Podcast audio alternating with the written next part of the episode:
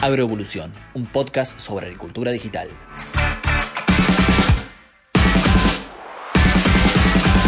Hola, bienvenidos, ¿cómo andan? Bueno, espero que muy bien y más aún si le han dado play a este episodio. Yo soy Jeremías Drobot, trabajo en el equipo de Filview y aquí comienza otro capítulo de Agroevolución, el podcast que creamos para hablar de todo lo referido a la agricultura digital. Bueno, ya sin más rodeos, paso a saludar a mi compañera de trabajo y también de estas entrevistas, Cande Figoli. ¿Cómo estás? ¿Todo bien? Hola Jere, muy bien, muy contenta. Y bueno, hoy tenemos un, invitado eh, experto en siembra, así que con ganas de escucharlo. Así es, así es. Es un especialista en, siembra de precisión y ahora se van a dar cuenta por qué. Se trata de Andrés Marra, que es eh, socio gerente de SIM Agro, que tiene la representación y distribución oficial de Precision Planting en la Argentina desde el año 2015. Además, bueno, es ingeniero agrónomo, asesor técnico, especializado en agricultura de precisión y productor agropecuario en la provincia de Córdoba. Desde Río Cuarto nos saluda Andrés. ¿Cómo andas? ¿Todo bien? Buenas tardes, muchas gracias por haber invitado. Acá está lloviendo, así que estamos, estamos con un, lujo. qué bueno, qué bueno, qué bueno. Bueno, Andrés, eh, la pregunta que siempre hacemos como, como, inicial y como disparadora de este podcast está un poco referida al eslogan del mismo, que es un podcast sobre agricultura digital. Y, es, ¿cómo estás viendo eh, la digitalización en los productores agropecuarios si querés hablar de, más de tu zona, que es la que conoces, eh, cuán digitalizado está en todos los procesos de toma de decisión y productivos, ¿no? Eh, sea una, labor como, como, la siembra puede ser. Después de todos estos, estos momentos que hemos pasado, productivos y también sociales como, como la pandemia, ¿cómo estás viendo el panorama hoy en día de cara al 2022?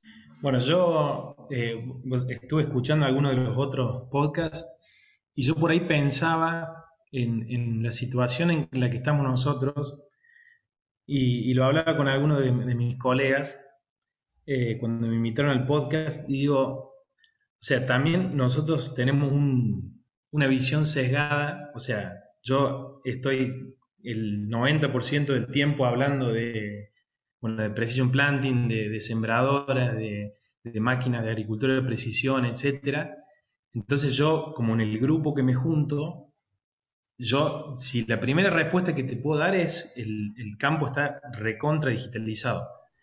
Pero cuando uno empieza a visitar productores, a visitar eh, futuros clientes o, gente interesada en Precision, veo que mucha gente que está recién empezando. Entonces, si, después me replanteo la pregunta, ahí ya puedo cambiar la respuesta y puedo decir eh, que falta bastante todavía para, para decir que el campo está digitalizado. Yo creo que eh, yo empecé, empecé, en 2010 aproximadamente, bueno, me recibí en 2010, empecé a trabajar ahí 10-11 y lo que veo es que en, 2010-2011 para hacer alguna prescripción, algún mapa de, satelital, alguna foto, etcétera, eh, qué yo, estaba una hora, dos horas tratando de bajar un mapa, de, cargar una prescripción, de ver compatibilidades de máquina, etc. Yo lo que veo hoy es que quien quiere, quien quiere entrar a la agricultura de precisión o, la agricultura digital ya tiene un camino bastante marcado y, no hay que experimentar mucho. Hoy es una cuestión de ver eh, de las cuatro o cinco plataformas más conocidas cuál, a cuál le cuadra a cada uno pero yo creo que hoy, y pasa en, los teléfonos, pasa en los televisores, en las computadoras, etc., cada vez se hace la interfaz de usuario mucho más fácil. ¿Para qué? Para que mucha más gente pueda acceder más rápido. Eh, hoy ya no tenés que saber la, qué compatibilidad de producto, qué, si, el, si el archivo es un shape, si es una foto, si es un raster, etcétera, que eso era algo muy complicado en el pasado. Y ¿cuál es la principal barrera que, ves o, que, te, dicen aquellos que, están dudando? ¿Es una barrera como de, conocimiento, de, confianza, de, interpretar si realmente les sirve a ellos? ¿Con qué te encontrás eh, cuando, todavía ves esa gente que todavía no, da el paso? Principalmente es desconocimiento, porque te dicen, no, eso no es para mí, o yo no estoy para eso, ya estoy viejo, por ahí cuando encontrás una generación un poco más, más antigua, por ahí los hijos, los productores están un poco más metidos, pero es como que no le ven el foco o el, o el beneficio. Eh, hay un concepto que, que, bueno, en Precision hablamos mucho, que es el retorno de la inversión. Y creo que en Argentina el, retorno de la inversión no está bien claro cómo, cómo definirlo. O sea, eh, hay tecnologías que con, con muy poca inversión eh, se repaga muy rápido. por ejemplo, yo, lo veo, yo soy usuario Filvio desde 2012, 2013 con las primeras Precision y, y después seguir usando con la cosechadora, etc. Y yo lo que veo es que eh, si, si, uno puede dejar de, de, errarle algo, o sea, si uno está viendo en su casa una sembradora y detecta un error, ya la tecnología se paga sola. ¿Por qué? Porque hoy estamos en una sembradora de 20 surcos, por ejemplo, cada hora que se trabaja esta sembradora está arrojando al suelo, para decirlo medio bruto, unos 3.500 dólares eh, por hora. O sea que en semilla, fertilizante y, labor y gasoil, cada hora estamos arrojando al suelo 3.500 dólares. Que en el momento que lo arrojamos al suelo pasa a valer cero. O sea, uno no puede devolver al acopio la semilla que acaba de tirar al suelo o el fertilizante que acaba de tirar al suelo. Entonces, si nosotros podemos detectar mediante ver, que yo, en un iPad o mediante algún algoritmo en alguna aplicación que estamos teniendo un error grave, nosotros ya directamente nos estamos ahorrando de perder rendimiento en el futuro. Entonces, yo creo que eh, creo que la bajada de, los software o de, la parte de agricultura digital es muy importante porque hay gente que no está entendiendo para qué usar esa tecnología ¿Y, en cuánto se paga esa tecnología? de alguna forma eh, debe variar por, muchas cosas, ¿no? Pero eh, sabemos que, no es una tecnología tampoco eh, barata, algunos, algunos hardware, ¿no? ¿El productor ve el resultado o, has tenido experiencias de que realmente se lleva buenos resultados pronto? Sí, yo creo que hay, hay algo que, por ahí uno no sabe comunicarlo. Eh, nosotros dentro de nuestra empresa estamos haciendo ensayos constantemente y con el ensayo ahí empezamos a ver cómo estamos y hacia dónde vamos. Y hay tecnología que por los ensayos nuestros y por experiencia de usuario se pagan enseguida, se pagan en un año. Y yo creo que las inversiones que se pagan en un año no tienen ninguna forma de, de decir que no. Eh, y bueno, y lo que tiene la agricultura digital, o sea, las aplicaciones, etcétera, es que en el costo no son tan altas, ¿por qué? Porque son masivas y tienen un, si uno sabe usarlo, obviamente, y si uno aprovecha esa, esas aplicaciones, el, el pago de la tecnología es rapidísimo. Claro.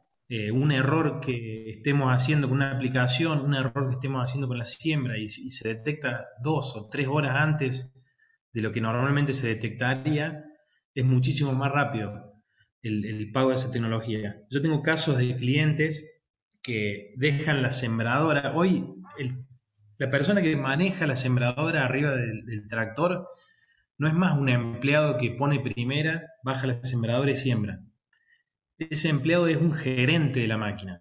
¿Por qué? Porque cualquier error que él detecta en el monitor, que lo, que lo modifique o no, va a ser el fracaso o el éxito de nuestra operación.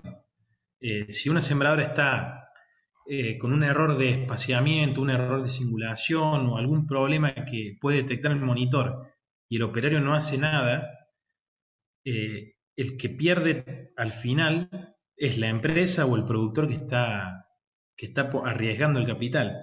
Entonces, si uno puede detectar mediante ver, el, por ejemplo, ver un iPad o, que un algoritmo le diga, che, mira, acá hay un error, eh, y solucionar ese problema una hora, dos horas antes de, de, lo que normalmente lo haría yendo al campo, ya no hay con qué discutirlo. O sea, esa tecnología se paga enseguida. Eh, Andrés, un poco me gustaría que, me cuentes, vos has estado y has conocido de primera mano todas las tecnologías que, han llegado, la mayoría de Estados Unidos, de las que hablamos, eh, y, has visto eh, fracasos y, éxitos, ¿no? Y, cómo crees que por ahí el contexto moldea o, interactúa con las tecnologías que, desembarcan, para bien o para mal? ¿De qué depende? Y no sé, si se lo tenés que contar a, un representante de Estados Unidos, ¿cómo, cómo le contarías que, que, el contexto acá es distinto y qué, variables hay que tener en cuenta del productor argentino. Bueno, nosotros tuvimos el caso eh, en Precision Planting que un, ingeniero de Estados Unidos vino en 2017, vino a probar una tecnología nueva que no era comercial y pasó, se quedó tres años siendo gerente de, Precision Planting Argentina, de, o sea, líder del negocio en Argentina. Y la verdad que el primer año explicarle lo que es la inflación, lo que es el gobierno, lo que es la traba de importación se nos hizo muy difícil. Y, para cuando se fue en 2020, la verdad que se convirtió en un experto. Es muy difícil eh, explicar a alguien que tiene una estabilidad enorme eh, el vaivén de Argentina. Pero ellos ven también un potencial enorme y, lo vemos también nosotros en la eficiencia del productor argentino. Estados Unidos, eh, yo fui un, par de veces y, vos ves tractores sobredimensionados, sembradores sobredimensionadas, cosechadoras sobredimensionadas. Entonces, lo que le pasa al productor argentino es que si no es eficiente, sale del negocio. Eh, que es algo que, ven con asombro también desde Estados Unidos. La resiliencia del productor argentino es enorme.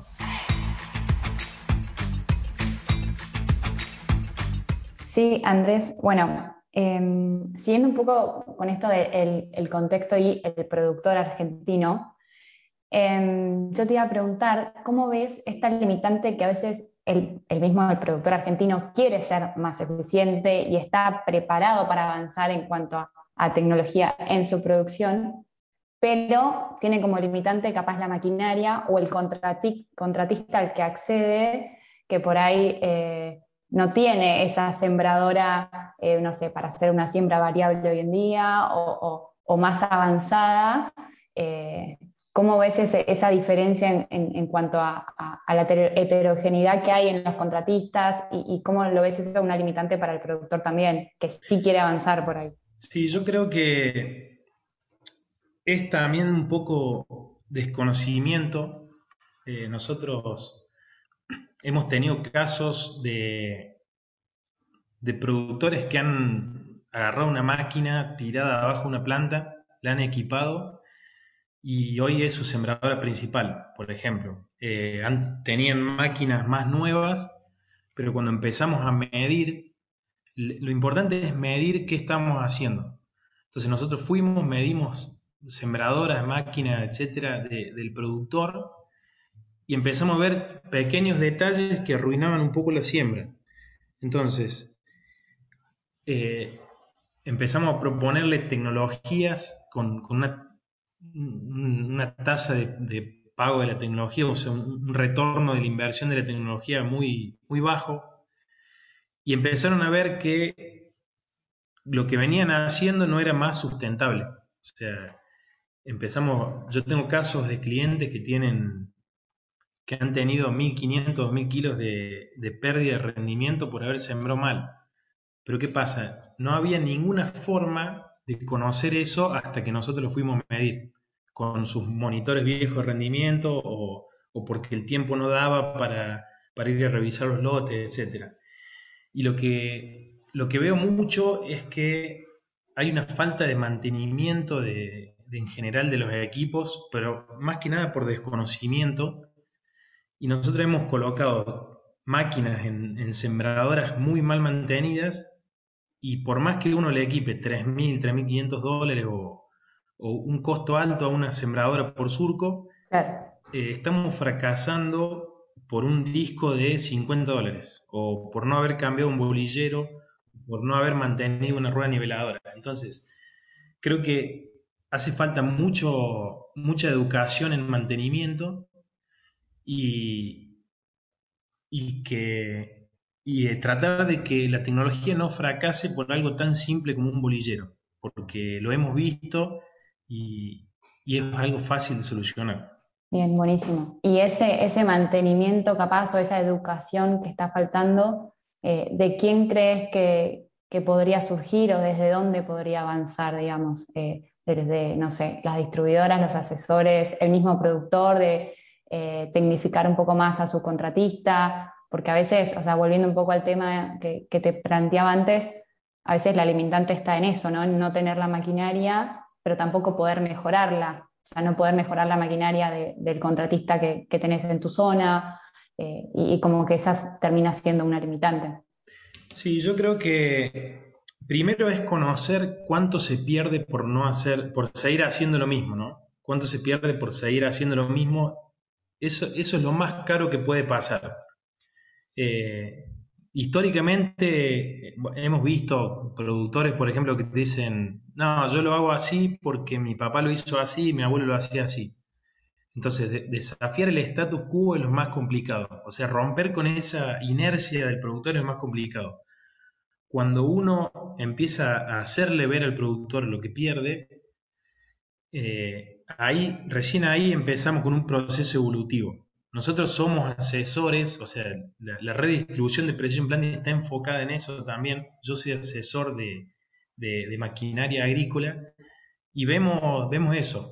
Eh, no es reticencia a, no reparar la máquina, sino que es desconocimiento de cuánto influye cada rotura o, el mal mantenimiento. Y yo creo que lo que, lo que falta hoy en Argentina es empezar a hablar de los plus por calidad.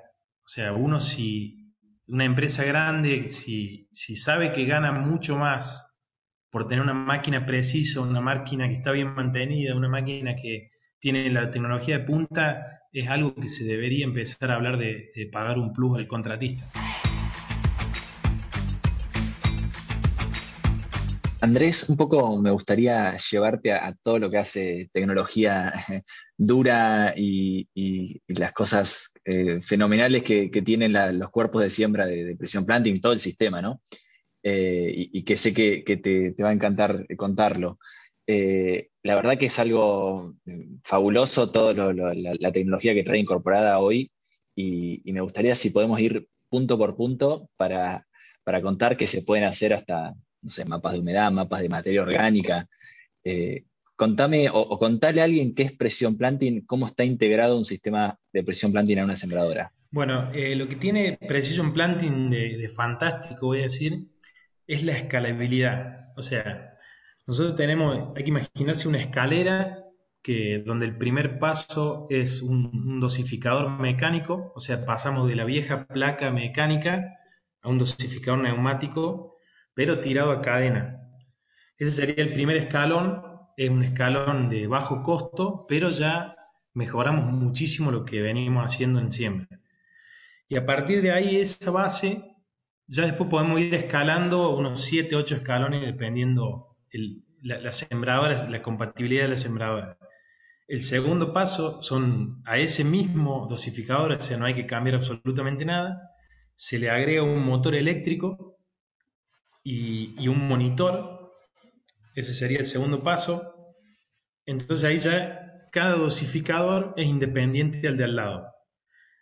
Y, es independiente a cualquier tipo de rotura que pueda ocurrir en ruedas de transmisión, transmisiones, bolilleros, eh, cadenas, engranajes. Cada cuerpo está, trabaja de forma independiente, digamos. Claro, pasa a ser una sembradora independiente, cada cuerpo y agregamos ahí con eso el corte en la cabecera. O sea que nosotros dejamos de gastar recursos y penalizar recursos en la cabecera, que es lo que pasa normalmente. Vemos un ahorro impresionante en lotes de más desparejo. O sea, si uno tiene un lote cuadrado de, y, y agarra el sentido de la siembra con los alambres, no va a haber mucha diferencia.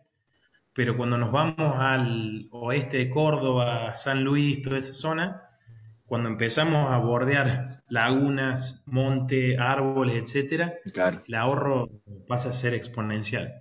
Bueno, y después, a partir de ahí, otro escalón, ahí empezamos con una escalera más, grande. Otro escalón eh, es lo que hablabas vos, Jeremías, es la colita inteligente que se llama Smart Firmer. Esa colita es, bueno, en Argentina tuvimos el privilegio, yo tuve la primera que salió de Estados Unidos en 2016. Esa, colita no, podíamos verlo en el monitor, sino que mandamos los datos de Estados Unidos, los procesaban y nos devolvían un mapa. Y fuimos viendo toda la evolución de Smart Firmer. Eh, yo soy usuario 2016 de Smart Firmer. Y empezamos a ver que al principio la resolución espacial de la materia orgánica no era tan correcta y a partir de que el algoritmo creció de materia orgánica, hoy tenemos mapas detalladísimos y espectaculares de materia orgánica. Y también esa colita también está midiendo humedad de suelo eh, y si hay presencia o no de rastrojo en el surco. Entonces nosotros podemos tomar decisiones a tiempo real por ejemplo, estamos sembrando en un bajo, la, la sembradora nos indica que tenemos buena humedad. Cuando empezamos a levantar y empezamos a ir a la loma, el Smart Firme nos empieza a contar de que no estamos llegando con la humedad necesaria para que esa semilla germine. Entonces, en ese momento podemos decir, bueno, tenemos varias opciones. Una es parar la siembra, esperar que llueva. Otra es bajarnos la sembradora bajar un punto más de, profundidad. Entonces, si venimos sembrando a 5, empezamos a sembrar a 5 y medio, 6. Pero esa decisión de a tiempo real haber, haber modificado algo en la sembradora nos va a ahorrar nosotros un montón de trastornos cuando vayamos a esa loma y el maíz no haya germinado correctamente. Entonces son decisiones que mm, segundo a segundo, metro a metro podemos estar tomando. Y hasta, el, hasta hoy, la única forma de hacer eso era bajarse antes de la loma, bajarse la loma y empezar a desenterrar semillas. Hoy lo podemos ver a tiempo real y si uno quiere, sincronizado también con una plataforma como Fieldview y yo puedo tomar una decisión por más que esté a 500 kilómetros de la sembradora.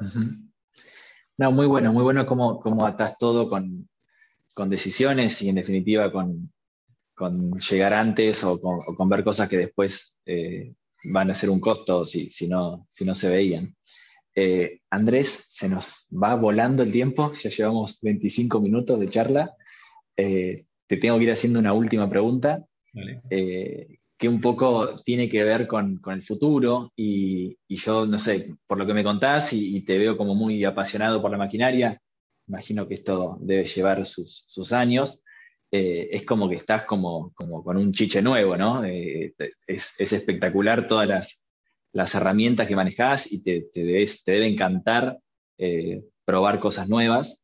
Y, la pregunta va enfocada a qué, te imaginas que se viene en el futuro, sí, porque en definitiva va, va a tener que seguir mejorando todo eh, y, de la mano de, qué, digamos, cómo, cómo, imaginás que van a cambiar eh, los procesos y la maquinaria, si querés, que, es lo que a vos te, más te atañe.